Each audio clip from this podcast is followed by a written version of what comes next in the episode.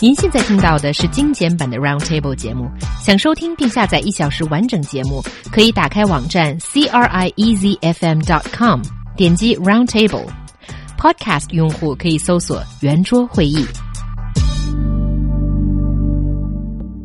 A recent survey says that men are happier when their wives do not work. The report is from uh, Australia and it surprised many people. But is it that surprising? Is it what men have always been thinking? 澳大利亚的一份研究显示，男人更愿意自己的妻子当全职主妇。当妻子不在外工作的时候，男人对夫妻关系的满意度最高。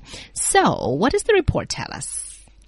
It tells us that traditional gender roles die hard. It seems like I can't even believe it. This um, study is extremely chauvinistic. Why? Because it only looks at what men want. They want women to stay at home and do all the housework, raise kids, and then put, you know, that hot dinner meal on the table as they come back from work. That's what I see. I don't think there's anything wrong with it. oh, that's because you're a man. No, let me finish. My ideal, if I was married, is that my wife would not work and neither would I, because we would have, be so rich Okay. that we could just be on holiday all the time. But that doesn't seem to be what this report is saying, no, right? of course not. No, of course it isn't. I'm sort of thinking, wondering why this is the case because it seems to me, uh, Australia. I mean, everything's so expensive in Australia. People are working morning, noon, and night in Australia to make ends meet. So I'm, I don't know whether this is entirely well. It's, it seems to be uh, not reflected by reality. This seems to be the survey participants' ideal situation, not reality.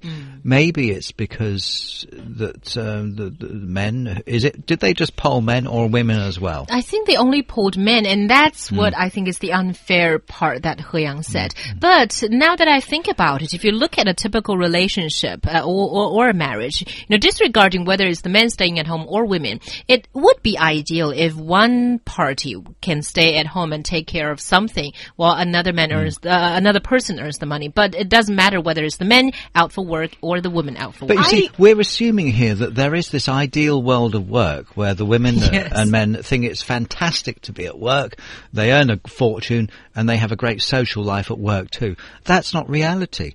Now, maybe the Australian men that were interviewed in this survey were thinking in a utopian, idealistic kind of way, and they've seen their wife come back and complain about things that are going on at work, and um, perhaps not earning um, as much money as as they were, or whatever, He Yang. And so the thing is that maybe it's the case that they're trying to do their wives a favour in this in this imaginary. Well, wouldn't would you seriously? You know, wouldn't you? And I, I love to not have to to have to come to work every day.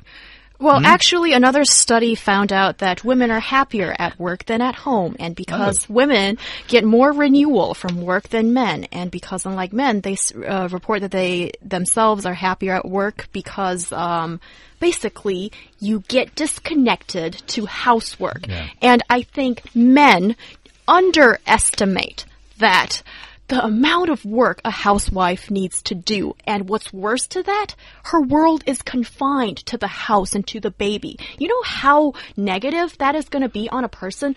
People need to breathe, you know. I, I, I think, you know, it, having one party just live at home, do housework is not good for either party. But when Mark was posing that question to me about why, if I were willing to stay at home, you know, my answer could be yes. If, if I do not have to do all the housework. See, women have ha- a maid in or many a ca- helper. in many cases, women have the choice. Do they want to work or don't they want to work? For And example, they're if they're really in a marriage, lucky. they are. Men don't have that choice. Just remember that, right? Yes, but still, I think in this research, what she wants is not mentioned, and I think that's not fair. And um, yes, I think for households to be happy, this is one of the fundamentals that they need to figure out. Otherwise, won't see a good future. The main thing is some women want to work, some women don't. Same with men. Everyone's an individual. We really can't uh, paint it with this very broad brush stroke.